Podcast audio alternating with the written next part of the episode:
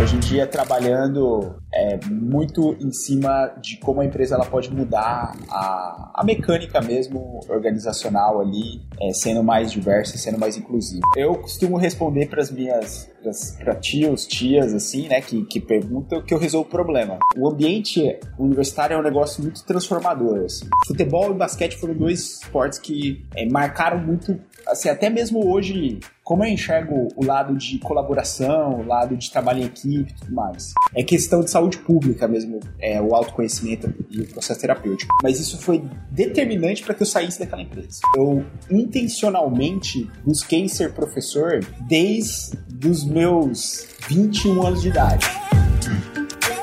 Fala pessoal, quem vos fala é o Bruno. No Love the People de hoje conheceremos mais sobre a trajetória do Rafael Donaire Albino. Então seja bem-vindo, Rafael. Ô Brunão, brigadaço ali pelo, pelo convite. Eu sempre fico é, lisonjeado assim quando eu recebo né, convites da, da galera da K21 no geral, assim, mas principalmente das pessoas que, que fazem, né, que compõem a K21. Então, quando você me mandou a mensagem, eu falei, bora, bora lá, que deve vir coisa muito interessante interessante eu tô na curiosidade aqui, não, de, de saber como que vai ser esse quadro aí. Então, obrigado mesmo pelo, pelo convite. Boa, boa para mim você é referência, né? Tem como, sabe, não, não, não chamar você pra gente conhecer mais sobre a sua trajetória, a sua história, dificuldades e tal. Eu falei, pô, vou chamar o Rafael que eu quero conhecer também, né? A gente troca ali e tal, né? Te conheci, uma pessoa super gente fina, gente da gente. Eu falei, quero conhecer. E para começar com esse bate-papo e te conhecer melhor, eu quero saber uma coisa aqui a origem do seu nome, Donaire albino. Qual que é a origem, mano? Pergunta, pergunta muito boa, assim. É, eu acho que é, ela é bem, enfim, interessante. Eu sou, eu sou fruto de um casal que é a dona Tânia é, Maria Donaire Albino e do seu João Pedro Albino. Eu gosto de dizer também, né, eu sou natural do interior de São Paulo, sou lá da cidade de Bauru. E a origem do nome, ela tem, assim, né, o lado da minha mãe, que é o Donaire. E aí é muito engraçado as pessoas chegando, por exemplo, não só aqui no Brasil, mas fora do Brasil, as pessoas, ah, Donaire, né, tipo, achando que é francês e, e tudo mais. É, mas ele, ele tem ele tem a trajetória toda baseada na família espanhola da, da minha mãe. Tanto é que minha mãe ela conseguiu cidadania espanhola, meu irmão, né, meu irmão caçula, meu irmão mais novo também tem cidadania espanhola, porque meu avô materno ele veio, ele é filho de pessoas espanholas que vieram para o Brasil. Muito naquela dinâmica do século XX, do começo do século XX, onde né, imigraram uma série de pessoas da Itália, uma série de pessoas é, da Espanha e outros países ali europeus para trabalharem dentro das, das fazendas num, num Brasil pós-abolição. E aí eu acho isso muito interessante, porque na essência essas pessoas elas vieram para tomar os espaços das pessoas como nós, pessoas negras. Assim. E aí, por isso que eu, eu, eu tô falando assim, nós, pessoas negras, porque eu sou um homem negro, para quem não me conhece, né, eu sou, sou uma pessoa negra, que vem o outro lado, a outra essência ali do, do, sobrenome, que é Albino. E Albino, quando a gente pensa assim, pô, Albino, será que é um sobrenome italiano? Será que é um sobrenome, né, de, de onde vem? E eu não tenho muita referência de onde vem. E eu acho que isso é um pouco da história de qualquer pessoa negra dentro do Brasil, que sofreu de, de forma muito sistemática o apagamento das nossas origens, assim. Então, uma, uma das teses que, que eu converso com meu pai é que albino era o nome da pessoa dona das, das escravas e dos escravos, que era uma mecânica usada para nomear mesmo as pessoas aqui dentro dos, né, dos engenhos e, e, das fazendas. Que era, ah, você vai ser o albino 1, ela é albino 2, é albino 3 e assim por diante. Que era um jeito de você conseguir é, caracterizar quem estava ali vivendo naquele, naquele espaço da, da fazenda. Então o albino vem do lado do meu pai, que aí é uma família essencialmente negra, né? Meus, meus, minha avó e meu avô foram duas pessoas negras também interioranas, também do, do, interior paulista. E, e aí, então, eu sou essa. Eu, eu, brinco assim, essa mistura, né? Essa interracialidade, porque eu tenho um lado da minha família que é estritamente branco e o outro lado da minha família ele é estritamente negro. E como qualquer dinâmica do Brasil, que a gente sabe como é, eu sou, sou essa sou fruto disso, sou fruto dessa interracialidade. Boa, a gente já começou aqui. muito bom, muito bom. Começamos aqui já ia pô, te conhecendo na, na essência mesmo, né? Entendendo o seu nome, acho que é muito importante. Às vezes a gente conversa com as pessoas, tem um sobrenome ali, mas pô, qual o significado, qual é a origem? E todo sobrenome tem, né? Tem uma, tem uma origem, tem um conceito ali da família. Muito bacana. Hoje você trabalha, hoje você estuda. O que, que você faz hoje? Hoje, como que é o seu dia a dia, Rafael? Ó, Bruno, eu vou te dizer, hoje o meu dia a dia é, eu, sim, acho que eu sou uma pessoa que dentro de casa tive muito apoio da minha mãe e do meu pai, é, uma, principalmente uma perspectiva de, de, estudo, de educação, assim, minha mãe e meu pai são professora, é, é, minha mãe é professora e meu pai é professor, né, são aposentados, eles aposentaram, mas uma das coisas que eu assim, fui meio que aculturado a acreditar, e aí isso virou uma crença, é a perspectiva de que a educação ela liberta, assim, né? Então, por diversas vezes eu escutei tipo assim, olha, a gente não, nós não somos uma família de bens, né? Então, assim, não, não, não acredite que você vai ter é, algum tipo de, de, de, benefício por ser filho ou filho, né?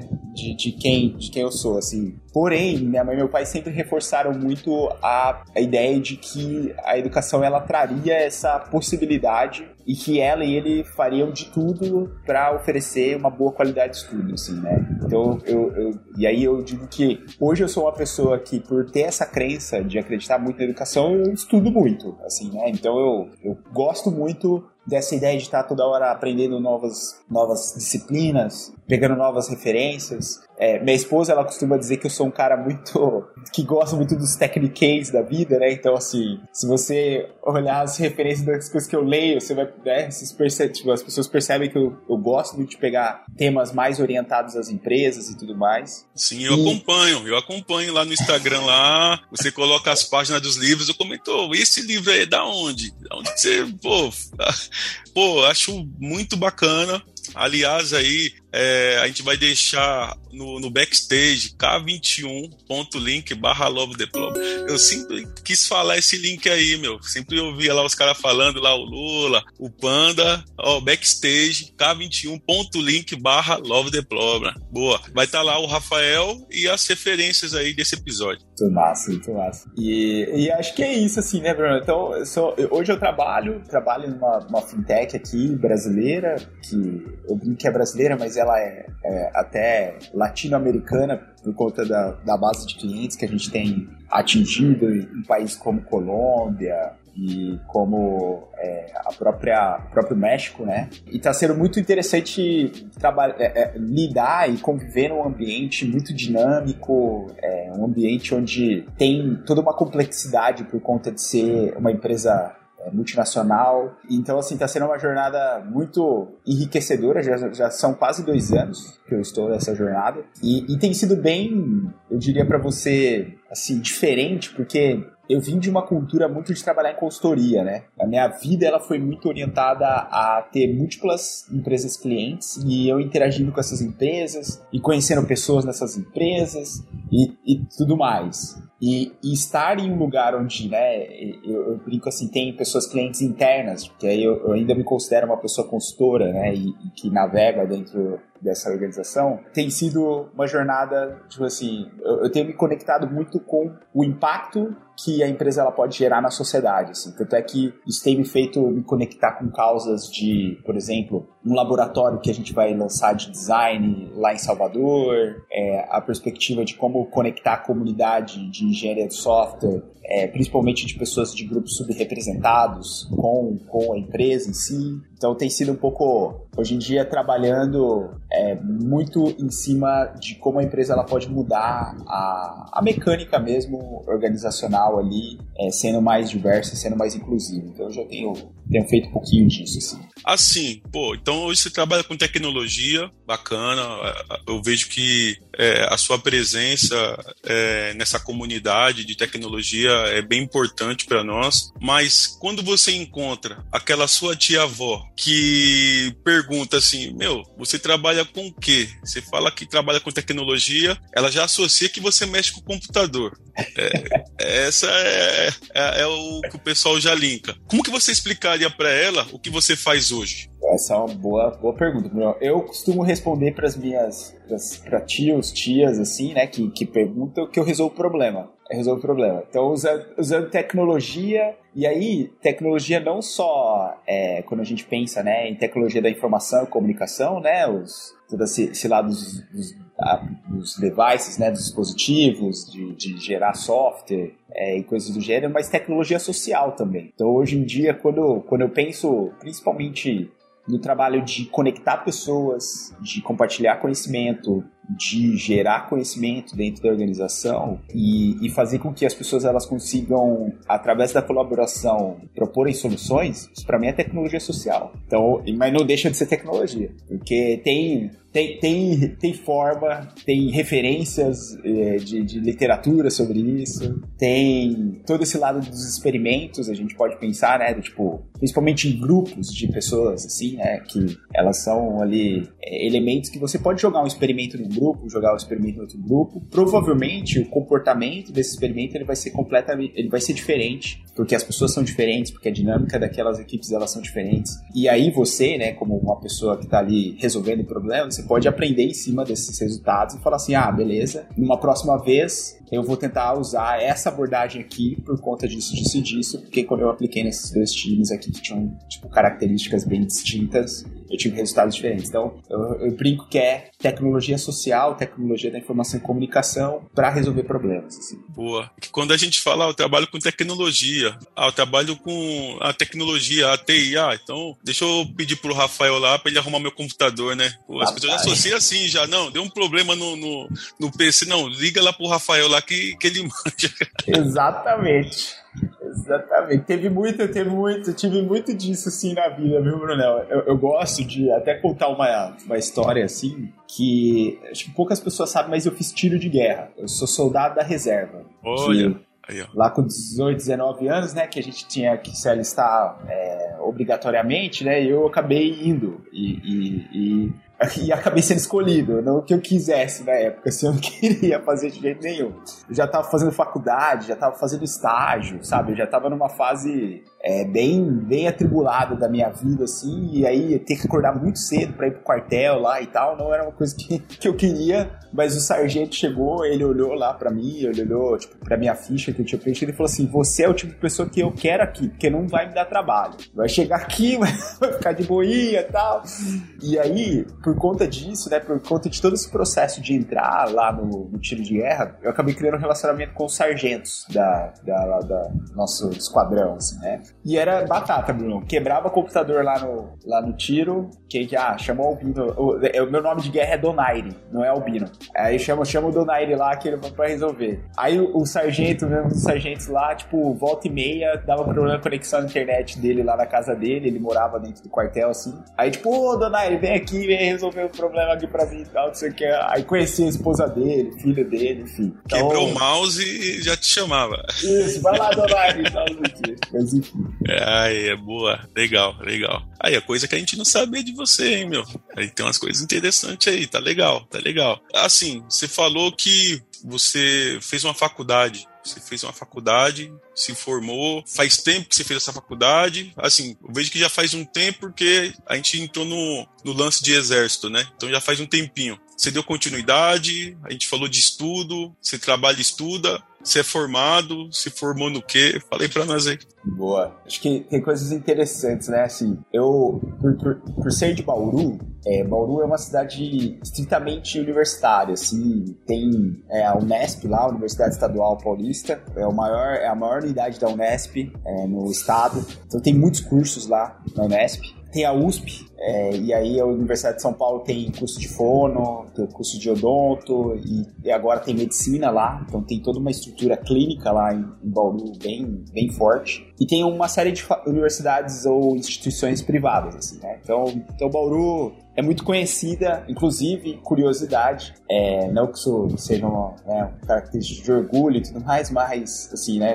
fatos é que hoje a, a, uma das diretoras da CAPES, é, aqui que é o centro né, que qualifica e avalia os, os programas de graduação e ensino superior no Brasil, ela é de uma instituição de ensino bauruense. Ela é bauruense e é de uma instituição de ensino lá. Então, assim, Bauru tem um, um histórico grande, grande não, mas eu diria importante academicamente falando. Então, é uma cidade que, assim, eu, eu, eu nem cogitei sair de lá quando eu fui pensar em, em universidade, assim, porque, tipo, tinha um leque de, de opções boas lá. E acho que outra coisa também legal de compartilhar com a galera é que eu sou fruto de um casal que se conheceu dentro do meio acadêmico. Então, meu pai e minha mãe foram funcionários, foi funcionário, minha mãe foi funcionário, meu pai funcionário da Unesp. Então, é, eu nasci na, na, universidade, assim, nasci no... Porque minha mãe foi professora do colégio técnico da Unesp, então eu nasci no colégio técnico e nasci na Unesp. Isso fez com que a Unesp fosse para mim literalmente uma segunda casa, assim. Então, Tipo, e, e, desde criança eu falava, eu quero estudar aqui, eu quero estudar aqui, eu quero estudar aqui, eu quero estudar aqui, porque é, o ambiente universitário é um negócio muito transformador, assim. E aí eu fui fazer o Nesp, acabei fazendo né, universidade lá. Isso já fazer, ó, esse ano agora de 2022 que estamos, faz 17 anos que eu entrei na universidade. Eu entrei bem cedo. Eu entrei, tipo, acabei o colegial, acabei entrando na universidade. E saí bem cedo. Aí, tipo, assim, lá com os meus 21 anos eu tinha acabado a faculdade. E olha que loucura, isso já faz 14 anos, Bruno, assim. Então, assim, tipo, é um negócio meio doido quando a gente vai passar rápido. E aí, depois disso, eu sempre tive esses exemplos dentro de casa da minha mãe e do meu pai, que foram pessoas que ficaram estudando muito tempo. E eu sempre falava assim, pô, acho que eu gosto dessa carreira aqui. Tipo, eu gosto muito do mercado, dos problemas que, que o mercado oferece. Mas eu gosto também de estar na academia, porque é um ambiente que eu me sinto, sabe, livre. A galera pode trocar ideia de opiniões distintas, enfim. Quando eu acabei com 21 anos de idade, eu achava que eu não era maduro suficiente para fazer um mestrado. Falei, não, eu tô muito novo aí, não vou. Mas vou fazer uma pós-graduação. Aí já emendei uma pós-graduação. Aí eu falei assim: pós-graduação, Bauru tinha uma unidade da FGV. Aí, Bruno, todo, tipo, metade do meu salário era para pagar essa pós-graduação. Eles que, tipo assim, foi, foram dois anos que eu ganhava metade do meu salário. Você entendeu? Era tipo assim. E eu já um não... cálculo ali que você fazia já que, pô, metade é pra, pra investir no, no estudo aqui. Boa. E eu vou falar, eu não ganhava mal. Na época, eu já ganhava mais do que o salário mínimo, assim. Então, era tipo assim, então era muito caro, era um negócio muito caro. Eu falei, não, pá, vamos aqui e tal. Eu morava com a minha mãe e com meu pai, então não tinha é, gasto com, né, tipo, é, toda essa questão de sobreviver mesmo, né? Ela não, não era tão, ela não era pesada assim, e pá, beleza. Aí fiz essa pós-graduação. Ela foi em gestão de projetos na época, e, e foi super importante para que eu tivesse um pouco de embasamento de administração, porque eu tinha feito faculdade de tecnologia, de sistemas de informação. Aí, pô, beleza, agora gestão, tô, tô, tô, tô manjando. E nisso trabalhando, né? Pá, trabalhando, trabalhando. Aí, em 2012, eu decidi fazer mestrado. Falei, não, eu quero fazer mestrado. Aí eu falei, eu quero fazer na USP. Tipo assim, né? No, no, e em São Paulo. Eu quero, tipo, fazer aqui em Bauru, não. Eu quero fazer em São Paulo na USP. Isso, obviamente, porque meu pai fez o doutorado dele na USP. E, assim, e eu ia com ele em alguns momentos quando eu era molequinho, né? Ele, tipo, ia fazer as reuniões de orientação e pegava o carro, pá, a gente ia lá com ele, eu meus irmãos. Aí ficava lá na USP e eu ficava, eu fiquei encantado com a cidade universitária, né? Aquela coisa, tipo, pô, lugar só, com tudo que é possibilidade de universidade. E literalmente, para quem tiver a oportunidade de conhecer o campus, né, lá a unidade do Butantã, ali, da região do Butantã, é uma coisa maravilhosa aquela cidade, assim. E aí eu falei, quero estudar lá, melhor escola do Brasil, né, em administração e tal, pá, não sei o quê. Primeira vez que eu prestei o processo, não passei. Cheguei lá, né, da entrevista final do processo, o, o a banca falou assim, ó, oh, Rafael, a gente gostou de você, você tem um currículo legal aqui, né, de universidade, parece ser um bom aluno e tudo mais, não vai dar trabalho pra gente, mas é, a gente quer te conhecer. Então você não, você vai ser reprovado nesse processo, mas a gente espera que você volte como aluno especial aqui. E nesse processo de aluno especial você conhece o programa e a gente te conhece também como aluno. Aí eu saí de lá, não, puta, puta. Mancada, hein, meu? Pô, que mancada, pô. Vou te reprovar para te conhecer melhor. Oh. Fiquei possesso, velho. Fiquei, pai, pai, não sei o que e tal. E morando em Bauru, e aí, pô, era ideia ir pra São Paulo, pá.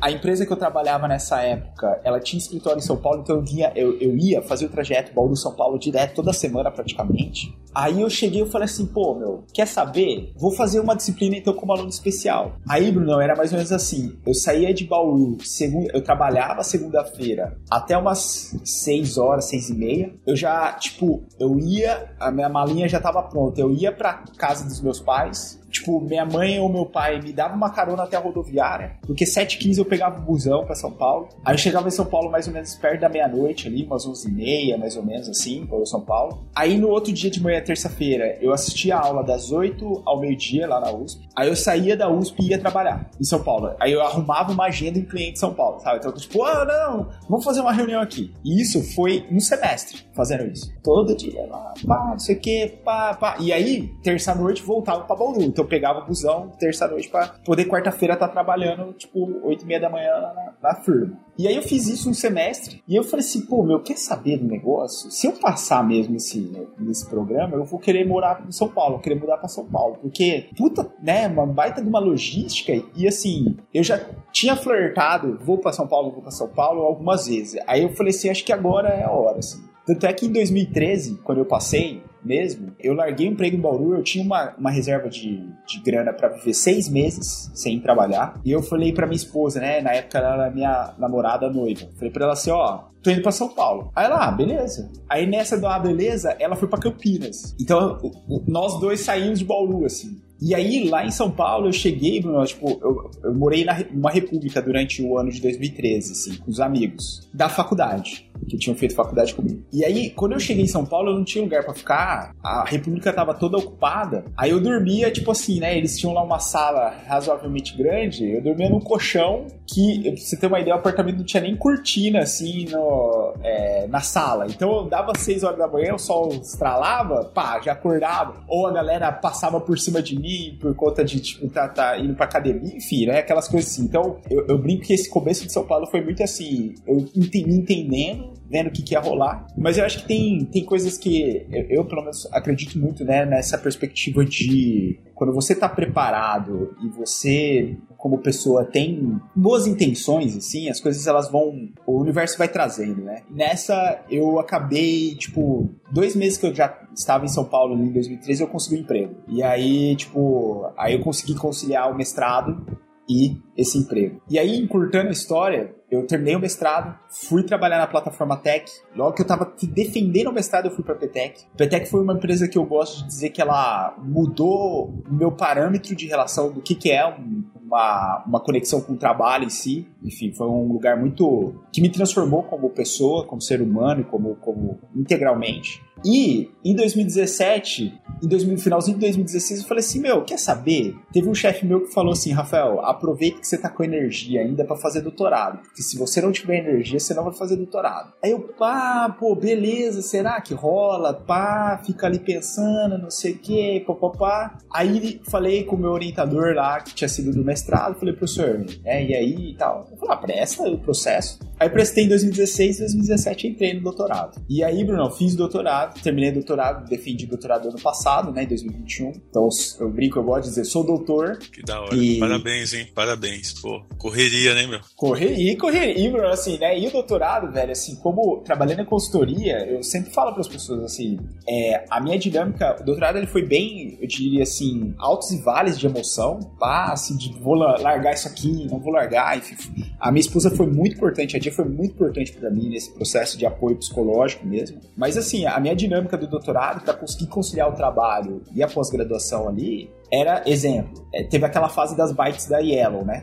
Que tinha na cidade. As amarelinhas. Estação Butantã no metrô, USP. Tem ciclovia. Pegava a bike lá na estação, pá, chegava na USP, não sei o quê. Aí depois ali da USP, é, tipo, comprava no. Tinha um, um restaurante chamado Sueden lá na, na USP. Comprava um, uns lanches ali na Sueden. Aí via que, pô, beleza, dá pra comer no busão aqui até chegar no, no metrô. Aí, tipo, comia no busão, né, pra chegar no metrô. Enfim, aí já, porque eu já chegava, tipo, uma e pouquinho da tarde na empresa cliente. Aí era tempo só de escovar o dente ali e tal, não sei o que, dar uma lavada na cara, trabalhar a tarde toda, começo da noite. Enfim, então, eu, eu brinco que, assim, a dinâmica é uma, com todos os privilégios que eu tive, assim. Eu, eu me considero uma pessoa muito privilegiada. Mas, para conseguir conciliar essas coisas, teve muito esforço, assim. Então, não foi aquela coisa do tipo, ah, não, pô, foi sossegado sossegado. Não, não foi nada sossegado. Mas ao mesmo tempo eu vejo que isso vai transformando a gente também, né? A gente vai ficando mais forte, assim. Foi um, foi um sacrifício, foi algo que para você chegar, eu acho que assim, a gente nem sabe aonde a gente vai chegar com tudo que a gente faz. A gente vai fazendo ali, pô, tá se sentindo bem, pô, a gente vai se desafiando né, na, na parada, né? Mas de fato mesmo, eu acredito que quando a gente se forma, faz uma graduação, querendo ou não, é um tiro que a gente está dando ali que pode dar certo ou não. Eu me formei em engenharia mecânica e não estou atuando como, como engenheiro. Mas foi preciso passar por esse processo para entender algumas coisas que hoje eu, eu uso bastante. Uso bastante. Então, acho, acho bem bacana esse, esse sacrifício, porque não é fácil, né? Se fosse fácil também, pô, será que a gente ia valorizar? Ah, como, como que vai ser? De repente, mais pra frente, pô, você, igual eu agora, vou ser pai, né? Tô dando aqui, falando mundialmente. vou ser pai. Tudo que eu já passei com essa jornada, carreira, eu acredito que quando a gente sabe um pouco da história dos nossos. Quando a gente tem uns pais que ajudam também, né? Sim. Mas também não é culpa deles também, de repente. Se os seus pais não fossem pessoas que tivessem esse engajamento. Parada também é bem cultural também, né? Então é algo bem, bem complexo. Nem todas as pessoas têm, têm esses pais para dar essa força. Pô, eu me formei e tal, estudei e tal, estava dentro da faculdade, quero meu filho assim, assim, assado. Outras famílias priorizam outras paradas, de repente é só trabalho. Não, o foco aqui é você trabalhar. E que bom que a, a gente pôde estar tá fazendo, tá podendo ter mais conhecimento sobre a parada, né? Tá buscando mais é, informação, a gente tá correndo atrás, muito bom. Eu vou voltar aqui um pouquinho, vou voltar aqui, você falou de bicicleta. Você curte andar de bicicleta? Eu sei de algumas coisas que você gosta. Eu sei que você gosta de rap, a gente troca bastante sobre isso aí, você gosta de rap. Sei também que você gosta de ler. Bicicleta você curte também? Então, bike, bike é um negócio interessante assim, né? Eu sempre andei de bike e é muito doido porque a, a, a história emotiva que eu tenho com a bicicleta é eu morava a uns 8 quilômetros da casa da minha avó materna, é, lá em Bauru. E aí, minha mãe e meu pai trabalhando e tudo mais, assim, e o jeito que eu ia até a casa da minha avó geralmente era de bike. Então era tipo 18 quilômetros, mais ou menos 16 quilômetros ali, tipo, faz, né? Tipo, ir pra ir e voltar, assim. E eu fazia isso pelo menos uma vez por semana. É, mas totalmente sem estrutura. Tipo, eu tenho várias histórias, tipo, por exemplo, pneu estourando e eu tendo que andar 5 quilômetros carregando a bicicleta, enfim, né? É super arriscado, porque eu ia nos caminhos totalmente aleatórios na cidade, assim, enfim. Mas eu sempre tive essa cultura da bicicleta em Bauru, né? Então, cidade cidade que você consegue se deslocar ali, né? É, é uma cidade de picos e vales também, como São Paulo, capital, por exemplo, mas, mas assim, é, é possível você ter uma cultura de bicicleta é, minimamente sem correr muitos riscos, assim, né? Porque mesmo eu achando que a, a, a, a dinâmica de, de pessoas que dirigem carros em Bauru, assim, ela é, ela é meio. A galera é meio ruim, assim, de, de dinâmica de trânsito, sabe? Depois que eu fui pra São Paulo, que eu descobri que, pô, é dá seta, você entra e tá tudo certo, assim, sabe? Então, eu falei assim, é, é, as pessoas precisariam aprender um pouco essa dinâmica de trânsito aqui de São Paulo, mesmo ela sendo super caótica, assim. É, São Paulo é diferente. São Paulo é muito louco, é muito louco. Pô, beleza, deu seta aqui, pá, não sei o que, sabe? É um respeito meio doido, assim, velho. E a, a galera da moto, pô, você escutou o barulhinho aqui, pá, pá, pá, pá, pá. Meu, você não vai entrar ali, você não vai cortar a faixa, porque, né, a pessoa tá chegando, tá passando. Enfim, é muito louco, é um negócio absurdo, assim. Mas eu vou falar para você, Bruno, assim, eu gosto, hoje em dia, eu tenho corrido mais do que do que andar de bike, assim. A corrida, ela acaba sendo é, um esporte que eu descobri em São Paulo, porque eu sempre fui uma pessoa do esporte. Então, por exemplo, minhas referências do rap, eu tava até assistindo aquele Colin em preto e branco. Aquele... Nossa, muito, muito, muito bom. sem palavras. E aí, eu me identifiquei muito com ele com a, a cultura do Allen Iverson, porque eu joguei basquete nessa época, assim, né? Ali nos anos, tipo, final dos anos 90, 99, 2000, 2001, 2002. É, e, pô, o Allen Iverson era o cara, né, bro? Assim, e, tipo, ele, cabelo trançado, pá, então eu tenho, né, trancei cabelo nessa época também. Então, o, o, esporte coletivo, ele fez muito parte da minha vida, assim. Futebol e basquete foram dois esportes que é, marcaram muito, assim, até mesmo hoje, como eu enxergo o lado de colaboração, o lado de trabalho em equipe e tudo mais. É, só quando eu vim para São Paulo eu perdi meus grupos, né? E aí eu cheguei meio sem sem ter contato, sem ter redes, assim. E aí eu fui pra rua, aí eu fui correr. Aí, pô, e, e para mim a corrida ela tem o lado democrático de você tendo um tênis minimamente estável e você estando ali, né, fisicamente equilibrado, é um esporte muito democrático. Pô, você vai lá, pá, corre, tal, não sei o quê. E, e assim, e tem um efeito incrível, porque depois da corrida, o sentimento de, né, de é, assim, lavar a alma, lavar, é, é eu acho que é ter, esse lado terapêutico, assim, né? Não que a gente não tem que fazer terapia, porque eu sempre falo assim, terapia é vida, aumenta a qualidade de vida de um jeito, assim, acho que é questão de saúde pública mesmo, é, o autoconhecimento e o processo terapêutico, mas a corrida tem esse efeito. E aí a leitura eu gosto muito de ler, assim, gosto de, tipo, consumir literatura mais técnica, digamos assim, mas mas eu tenho aprendido a consumir histórias também. Então, por exemplo, agora eu tô lendo aquele livro da Toni Morrison chamado Amada, e tá sendo bem louco, assim. Falei, caramba, essa mina, ela escreve demais, assim, tipo, qualidade de. imaginativa mesmo. Eu falei, meu, que, que louco isso aqui. E a nível musical, assim, é, é interessante você falar, né, do, do rap. Eu, assim, ali também nesses anos 90, dentro do meu núcleo familiar, né, mãe, pai e tudo mais, meu pai é um cara muito musical, assim. Minha mãe também, mas meu pai, ele, ele foi DJ, assim, né? Tipo, de trabalhar na rádio como DJ, assim. E ele é baterista. Os meus irmãos, por exemplo, eu tenho dois irmãos mais novos do que eu, um do meio, que é dois anos mais novo, Dani, e o João, que é nove anos mais novo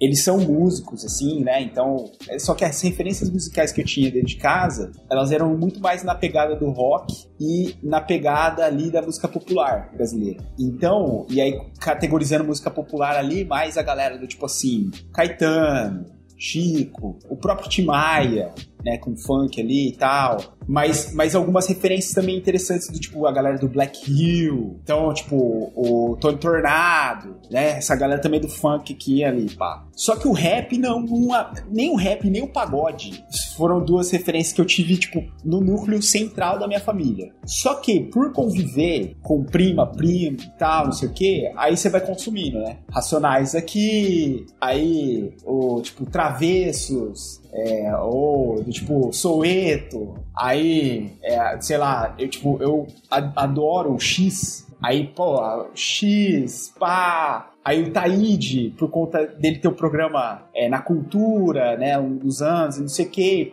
Então, assim, o rap ele foi meio que entrando dentro da minha vida muito por conta do esporte e dos meios que eu fui vivendo por conta do, do esporte da família, assim. E, e assim, eu acho, principalmente, né, o, o rap paulista, ele tem, e paulistano, né, chamando a galera da, da capital mesmo, assim, é muito louco você conhecer a cidade de São Paulo pela, pela, pela perspectiva do rap, assim. É muito educativo. E aí não é só a referência que muita gente rotula, né? Do tipo, a música da bandidagem, a música é, da, do sofrimento. Quem tem essa leitura do rap é porque não teve a oportunidade de se aprofundar e conhecer, pô, tem, assim, se você, né, você que é um músico, né, e, e, manja muito do assunto, assim, você tá muito mais ligado que eu, assim, mas as referências, por exemplo, à nossa cultura afro-brasileira, então, tipo, religiosidade, a perspectiva das crenças, do que é um quilombo dentro de uma cidade. São todas as coisas que estão lá no rap, velho. E, e, a galera não consegue, né? Algumas pessoas não conseguem ter esse nível de profundidade, assim. Então, para mim, é uma música transformadora, assim, né? Ela, ela tem o protesto, ela tem o lance de, de, tipo, pô, trazer a real mesmo do que tá acontecendo,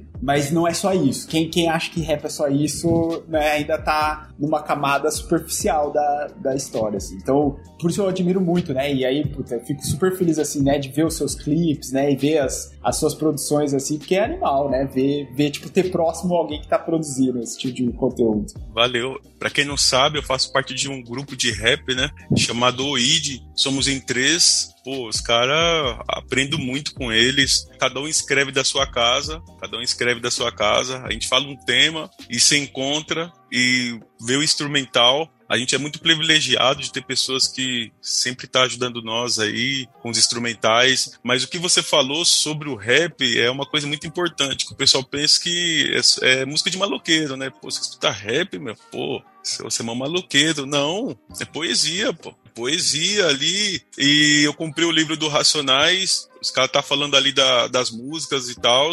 E a, na música artigo 157, quem vê, não, o cara tá falando o contexto que o Brau dá, explicando, ó, fulano, tal parte, isso e aquilo é o que acontece no nosso dia a dia. E não é porque tá com esse contexto, se a gente for pelo outro lado do prisma ali, tá dando uma lição para nós de muitas coisas, vivências, coisa coisa real que acontece. E para quem ouve assim e vive aquilo, pô, é libertador e também é protesto também. É protesto, uma forma de protestar para as pessoas que não têm voz aonde era para ter voz. Então o rap nos ajuda bastante com muitas coisas, é libertador. Eu não ia comentar, Bruno, assim, eu acho muito é, louco, assim, numa uma, uma coisa muito é, nossa, brasileira, assim, porque eu não sei você, Bruno, mas eu consumi rap americano durante um bom tempo, principalmente aquela fase dos anos 90. Eu, eu não fui uma pessoa que consumiu muita obra do Tupac, por exemplo, né? Que tem gente que fala, porra, não, Tupac, pá, tal, não sei o que. Não, não fui esse tipo de pessoa. Quando eu, eu consumi, eu tava muito mais no, é, no 50 Cent, no Eminem, no Yahoo, né? Tipo, essa galera ali dos final dos anos 90 ali. E, e começo dos anos 2000. E aí, né, porra, e, e, tipo, e tem o lance da língua, né? Que aí você vai tentando pô, o que, que será que o maluco tá querendo dizer aqui? Porque a batida é animal, pá!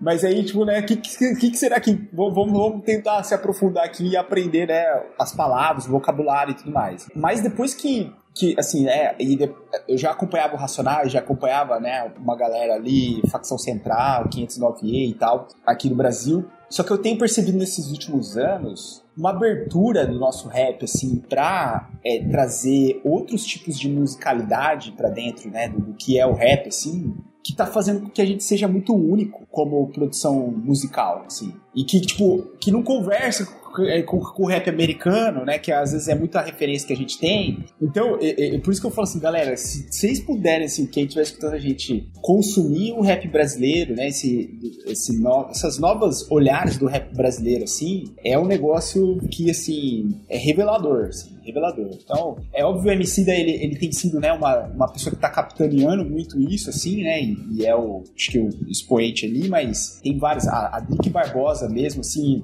a, os singles que ela tem lançado, assim, né? O que ela lançou com o Pericles, é, lá, o Calma Amor, assim, pra mim, tipo, é um, uma puta música, uma puta produção que combina, né? Enfim. E tem esse lado da poesia que o Brunão trouxe aqui, que é isso, assim. Então, é a poesia em diferentes sonoridades, é, mas nunca esquecendo essa perspectiva da, do, do, protesto, da acolhida e da reflexão que então rap, rap transforma mesmo o jeito da gente enxergar o mundo. Assim. Verdade. Eu frequentei muito o Cooperifa. Não sei se você conhece o Cooperifa. Não, não conheço. É, Cooperifa, pô, Sérgio Vaz aí, um salve, o cara sem palavras. Ele falou uma vez que ele estava numa escola tal e perguntou quem gosta de poesia. Aí molecada falou, não, eu não gosto tal. Aí ele começou a é, recitar nego drama. Aí o pessoal falou, pô, eu gosto de poesia. Essa poesia é da hora, isso daí é poesia. Então, é poesia, pô, nas escolas, pode ser citado nas escolas, trazer o pessoal mais para perto, né, da, da cultura. Muito importante, o rap é libertador. E todas essas referências, cola lá no backstage,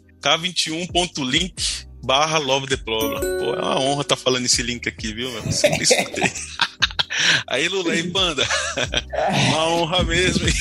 Segura essa, Pô, segura, segura essa. essa daí, ó. Segura essa daí.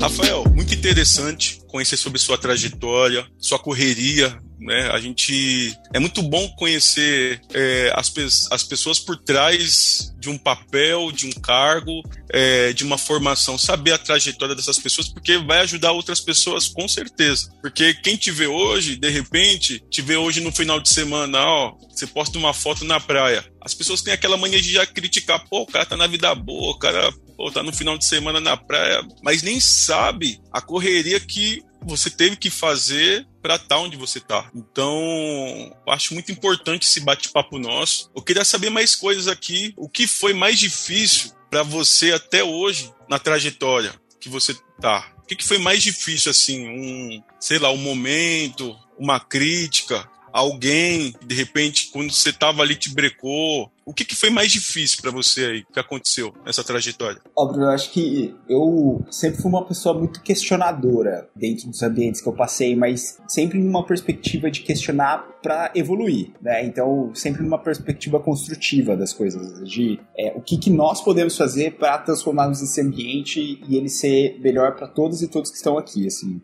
E uma das empresas que eu trabalhei há uns anos, há uns bons anos atrás, assim, é, eu escutei de um diretor que para que eu pudesse crescer dentro daquele ambiente, eu teria que enxergar a estrutura daquela empresa como sendo um, um jogo de xadrez e, e, esse jogo eu, eu de alguma forma teria que manipular as peças sabe? Então, de alguma forma muito direta, ele me trouxe assim: você vai ter que influenciar manipulando a situação se você quer fazer com que as mudanças que você está trazendo elas aconteçam. Eu saí dali possesso, velho. Eu falei assim: é, eu acho que chegou aqui o meu limite, porque é, essa perspectiva da manipulação, ela para mim mostra uma incapacidade da gente lidar com tensões e uma incapacidade da gente ser transparente, porque se você tá tendo que manipular, é porque você tem que tipo, mostrar facetas que aquela outra pessoa vai querer ver e tal. E, pô, isso vai totalmente contra, pelo menos uma coisa que eu, que eu acredito muito, que é, é você poder ser quem você é no, nos ambientes onde você está, assim, né? Então, então aquilo para mim foi muito difícil, assim, porque eu gostava muito da empresa, eu, eu tinha um, né, uma, é, um carinho muito grande pelas pessoas que estavam ali, mas isso foi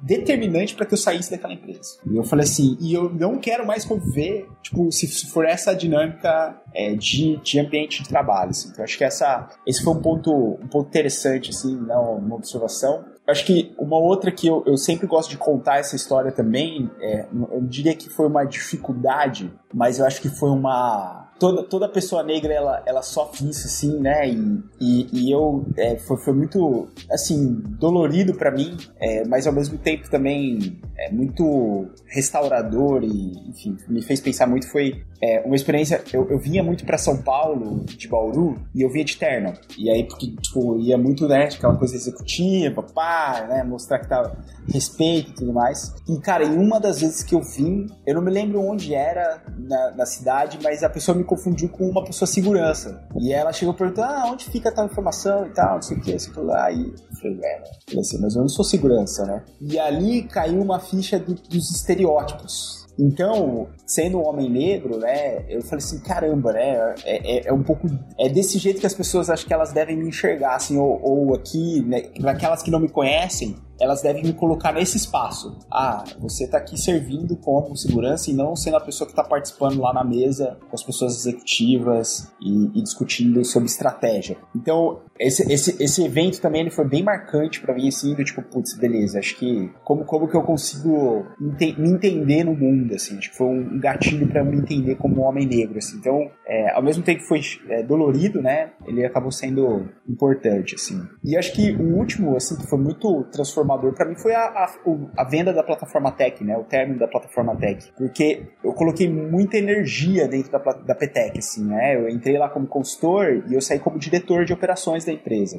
E, assim, todo o processo de luto, ele é um processo transitório, que você primeiro acolhe o luto, depois você entende o que, que você está sentindo em cima da, daquilo que aconteceu e depois você se regenera e vai caminhar, continuar sua trajetória respeitando e, e realmente dizendo que aquilo que foi, foi tá no passado, teve, teve um processo uma, uma, um ponto importante na vida e tudo mais. E foi muito louco porque eu li um livro chamado Transitions, de um autor que eu não me lembro o, o nome dele, mas o sobrenome dele é Bridges, de ponte e achei muito engraçado, né? Transição e ponte são coisas que, que tem ali uma, uma certa relação, é, que foi muito importante para poder absorver mesmo esse luto. Então, assim, lidar com uma perda ou uma saída ou um término de alguma coisa que, a nível de empresa, né, que eu, que eu acreditava muito e que para mim fazia muito sentido, foi, foi um processo doloroso. A minha esposa, né, a Dia, ela sabe muito bem como, como foi isso para mim, assim, porque eu sabia da informação antes das pessoas da empresa, então é, também lidar com esse lado de ter informações confidenciais muito antes é,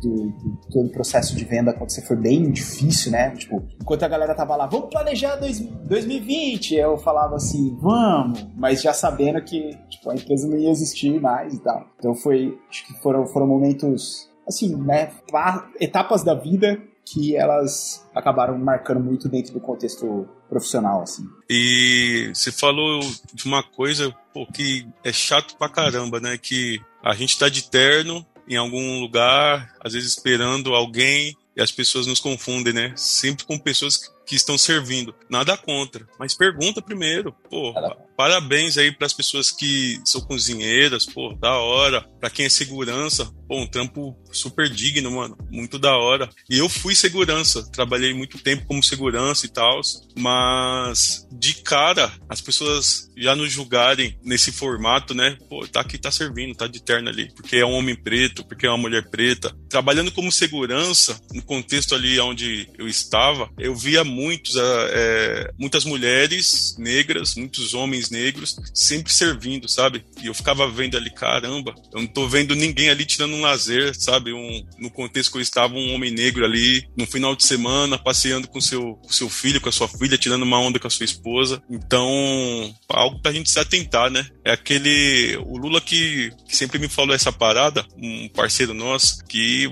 vou trazer ele aqui também pra gente bater um papo, com certeza da gente fazer aquele experimento de olhar para a direita e para a esquerda, né? O que, que a gente está vendo ali, né? Qual é o perfil que a gente está olhando sempre? Fazer essa, esse experimento aí. Mas eu acredito que, assim, você tem uma inspiração, tem uma pessoa que, que te inspira nessa área, nesse contexto que você está hoje, de tecnologia. Tem alguém no Brasil ou no mundo que te inspira? Pô, preciso chegar pelo menos 10%, saber pelo menos 10% do que esse cara sabe, que esse cara aqui é referência para mim, do Brasil e do mundo. Pode falar para nós aí. Boa. É, é, essa, essa é uma pergunta muito boa, assim, porque eu vejo que, para mim, duas pessoas que me inspiram muito são, tipo, são os meus pais. Minha mãe e meu pai. E aí o porquê, né? Eu acho que as pessoas, talvez, elas, por não conhecê-la e conhecê-lo, elas falam assim, né? Mas por que, que você tem tanto, né, isso... Porque, assim, acho que, falando da minha mãe, né, principalmente, assim, é, a capacidade dela de é, se conectar com os problemas que realmente importam e aí, quando eu digo problemas que realmente importam, é fazer trabalho social com pessoas que estão vulneráveis, é, de um jeito muito puro, né? Sem aquela coisa do tipo assim, eu tô fazendo isso aqui porque é minha obrigação, não, é porque eu entendo que isso aqui vai ser importante porque as pessoas elas estão numa situação que elas não conseguem é, ter comida e coisas do tipo. A, a, perspectiva de. a importância do senso de coletividade. Minha mãe sempre foi uma pessoa que, que me trouxe muito isso, assim, né? E, e ela, é, enfim, até hoje, ela, os atos de liderança dela mostram isso, né? Que é muito mais. A gente chega mais longe com, quando a gente tá junto do que quando a gente tá sozinho, assim. A perspectiva de compartilhamento de conhecimento, assim. Minha mãe sempre foi uma pessoa. Ela foi professora, né? Então ela sempre foi muito do tipo assim: olha, compartilha, né? Isso vai gerar um efeito nas pessoas de elas evoluírem, elas criarem as, as trilhas dela e tudo mais. E isso, né, eu vi tanto da minha mãe quanto do meu pai, assim. Então, por isso, por isso quando as pessoas me perguntam assim, pô, mas é, pra, parece fácil para você dar aula, né? Ou parece fácil para você transmitir algum tipo de conhecimento? Aí eu brinco assim, não, não é fácil. Eu, eu, primeiro eu tive o privilégio de ter uma mãe e um pai professores, assim, que isso muda um pouco a perspectiva de como a gente encara as coisas. Mas eu, eu, eu brinco que, assim, eu intencionalmente busquei ser professor desde os meus 21 anos de idade. E, e buscando assim, tipo, o que, que eu preciso fazer para ser né, professor, que, quais são as competências e tal. E, e, eu falo assim, né? São, sei lá, 14 anos estudando sobre a libertação da pedagogia, a perspectiva da importância de formular problemas, educar baseado na empatia e não né, descarregar conteúdo e tal. E, e essas coisas todas, né? É, e aí por isso que eu falo da inspiração do meu pai e da minha mãe, porque elas vêm muito dela e dele, assim. E aí, né, eu falei bastante da minha mãe, falando do meu pai exclusivamente, né? Porque que me inspira, é, eu brinco que ele foi uma pessoa que, assim como minha avó e meu avô, por parte de pai, foram desbravadoras, assim, desbravadores, no sentido de meu pai era o único professor negro dentro do ambiente universitário. Meu pai foi o único diretor negro da faculdade. Então, assim, né, não, não me inspirar nisso fica meio assim, né, tipo, meio, eu tenho, eu tenho é, e meu avô, por exemplo, né, paterno, ele foi um dos poucos maquinistas negros da ferrovia. Então, é, é, eu não posso, né, tipo, falar assim, nossa, não tem aquela pessoa tão... é, eu digo que assim, as pessoas que estão à minha volta, assim, elas acabam me inspirando, né? E eu acho que tem muito privilégio disso. Obviamente, eu continuo estudando muito e lendo muitas coisas de pessoas, tanto do Brasil quanto fora. Então, a dica que eu daria para as pessoas é: olhem para suas e os seus que estão à volta de vocês. Eu acho que elas vão ser ótimas fontes de inspiração para que importa. E não acabem deixando de ter interesse em pesquisarem, em enxergarem o um mundo em diferentes lentes. E a gente só faz isso e a gente só se inspira nas diferentes mentes quando a gente convive. Então, é quando a gente troca ideia com uma pessoa que tem um tipo de escolaridade completamente diferente do nosso, é quando a gente para e vai assistir um podcast, por exemplo, escutar um podcast é, de um ponto de vista político diferente do nosso, é quando a gente fala assim, porra, o que, que, tem a ver biologia com empresas, com organizações? E aí a gente vê que, tipo, tem relação entre essas coisas porque são organismos vivos e tal. Então acho que é, é, eu, eu, colocaria aqui, né? Busquem pessoas que inspirem vocês que estão escutando a questionarem a realidade e não a acreditarem a ferro e fogo. Então por isso que eu sempre, ah, tem um ídolo. Tipo, se você perguntasse pro Rafael que tinha 11 anos de idade, irmão, essa resposta ela seria Marcelinho Carioca. Pô, certo? tava bem. Exata. Só que, velho, não dá para separar o atleta do ser humano. Hoje, conhecendo, né, tipo, todo esse. É difícil, velho. Você tem todas as contradições, então é difícil, né? Então, hoje não dá pra falar que o meu ídolo é o Marcelinho Carioca, assim, entendeu? Se, se eu fosse, talvez, o Rafael de hoje, que é corintiano, diga-se de passagem. Opa, é dois, hein? É dois corintianos aí.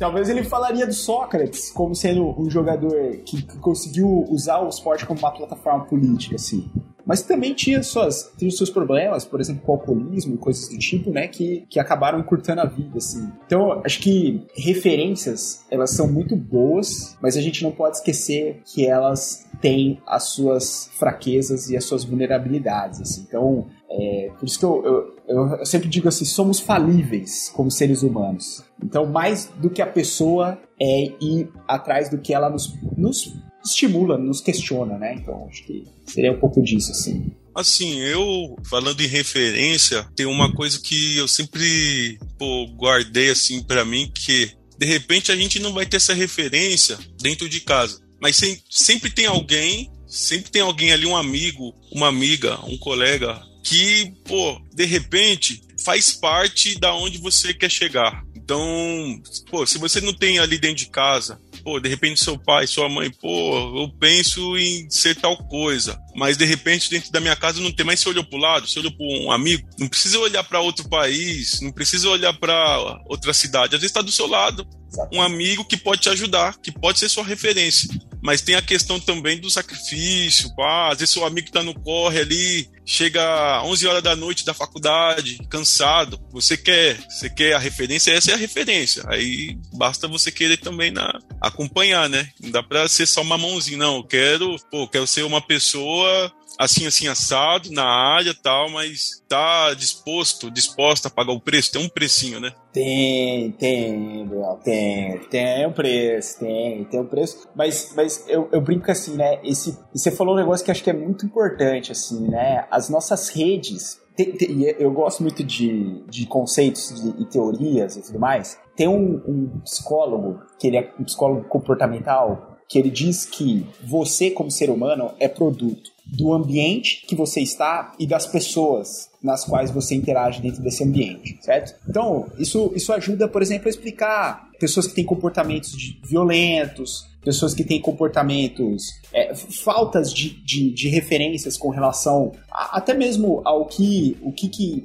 é, a sociedade aceita, o que, que a sociedade não aceita e assim por diante. Então, acho que pegando essa fórmula, né, essa, essa equação como princípio, é importante a gente estar em, em volta de pessoas que de alguma forma nós admiramos elas e que de alguma forma elas somam, porque elas vão transformar esse ambiente onde nós estamos, assim, né? E, e, e isso tem que ser intencional, porque se não for intencional, você vai sendo levado pelo fluxo, certo? Então, então assim, é, é, e aí vem isso que você trouxe do tipo assim, é, a gente tem que ser protagonista, né, nessa, nessa perspectiva. E, e tem gente, e a gente tem que reconhecer isso, que parte de pontos é, de início muito distintos dos nossos, assim. Então, é por isso que eu sempre gosto de dizer, ó, eu reconheço os privilégios que eu tenho, eu reconheço de onde eu, de onde eu vim, a posição que eu estava, é, tudo que aconteceu, mas nem por isso eu me deixei levar pelo, pela, pela, pelas estruturas, né? Eu vou, vou construindo a minha história, vou construindo a minha narrativa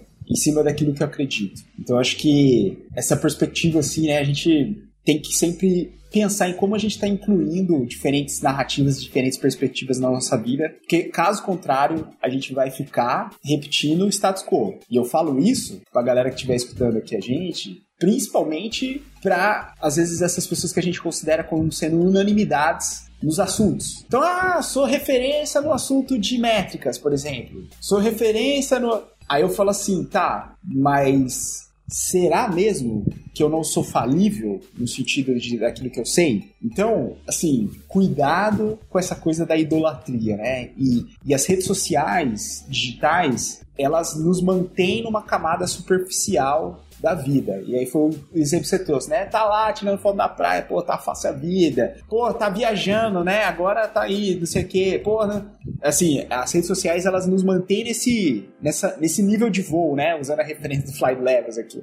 Nesse nível de voo mais, mais superficial, certo? Quando a gente vai descendo para as camadas mais profundas, a gente vai percebendo o que, que foi necessário, assim. Então, é, e, é por isso, assim, vamos sair da superficialidade. Se eu tivesse que dar uma última dica pra galera, é vamos sair da superficialidade, vamos se conectar integralmente com as pessoas e calar um pouquinho as vozes do julgamento, né? As vozes aqui do cinismo e tal, e, e, e conectar mais com a voz da realmente que vai fazer com que as vozes que vão fazer com que nós criamos relações significativas, assim. Acho que... E o Lula fala uma parada para mim, logo quando comecei a trocar mais ideias com ele, que trocar essa ideia de network por conexão. Ah, fazer network, pô, parece que é uma troca, né? Fazer uma é uma troca, mas às vezes você não tem nada para oferecer. Você vai oferecer o quê? Às vezes você não tem, assim, você tem muito, mas o que está em jogo são coisas que a outra pessoa de repente não vê valor. Então a conexão humana. E aí, tá tudo bem? Bom dia, boa tarde. Ô, Rafael, e aí, mas tá bem mesmo? De alguma coisa? Eu acho que a conexão mesmo leva é além de um network, é além de, pô, faz isso para mim que eu faço isso para você e tal. É uma coisa. eu prefiro a palavra conexão.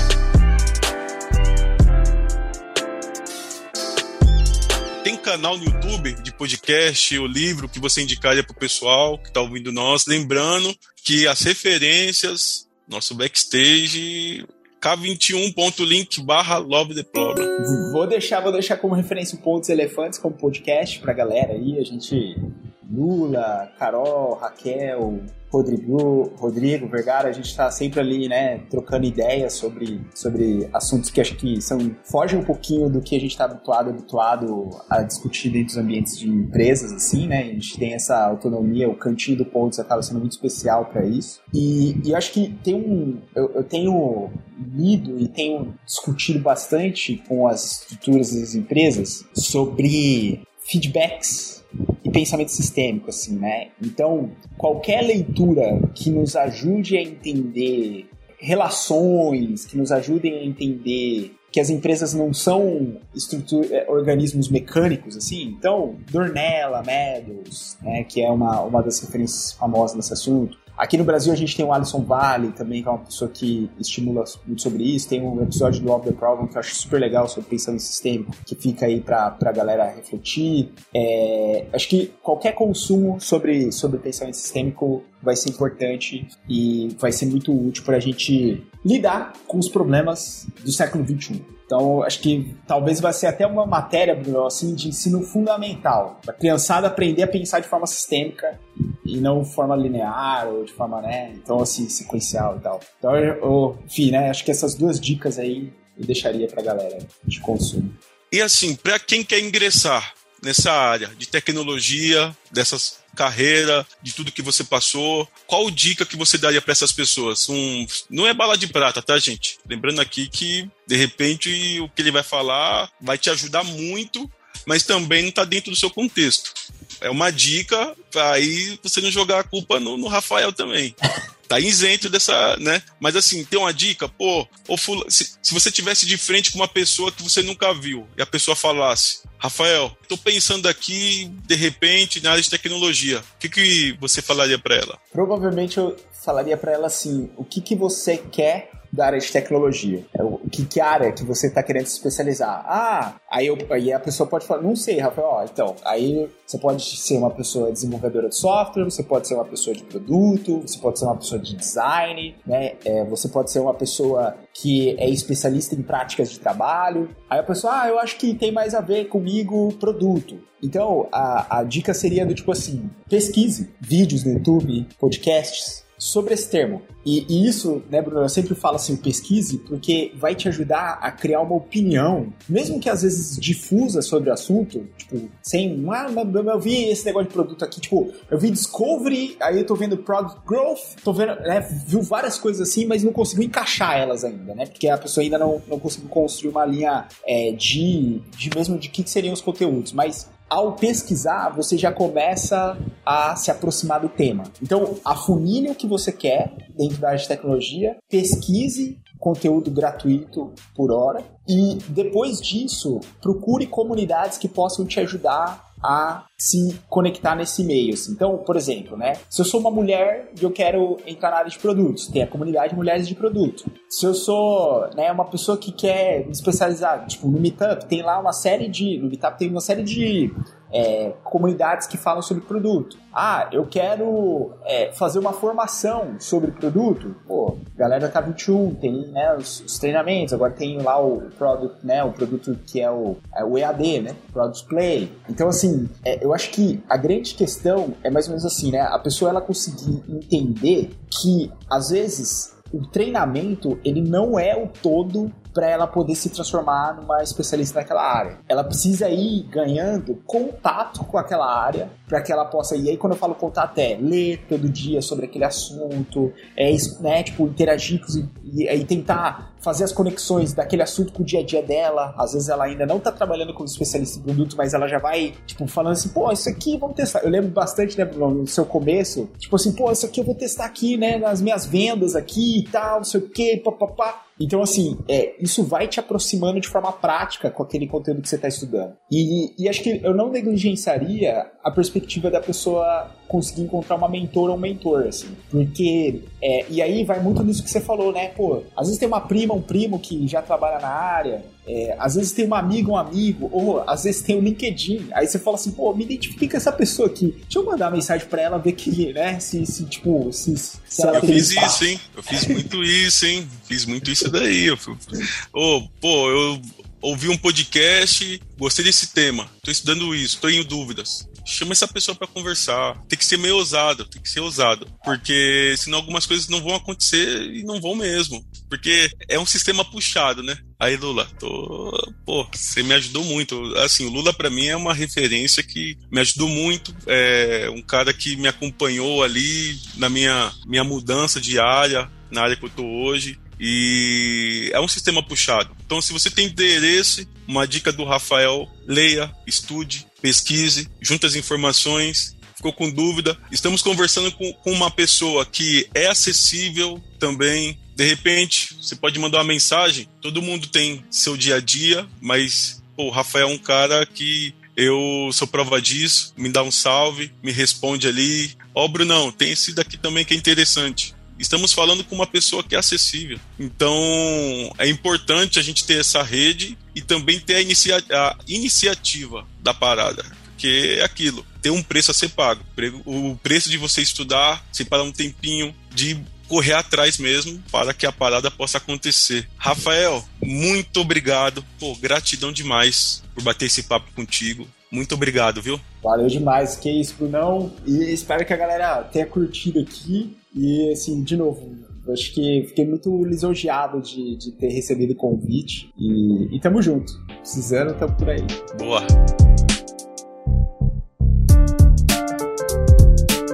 Embora para os agradecimentos. Primeiramente, agradecer ao Rafael por ter aceito o convite. Muito obrigado, Rafael, de verdade. Muito obrigado, Panda, por ajudar a tirar do papel o Love the People. Agradeço também a Luara, minha amiga, que me ajudou com o roteiro. Ah, eu não posso esquecer também do Léo, a Aerolitos, que edita esse podcast. Muito obrigado, pessoal.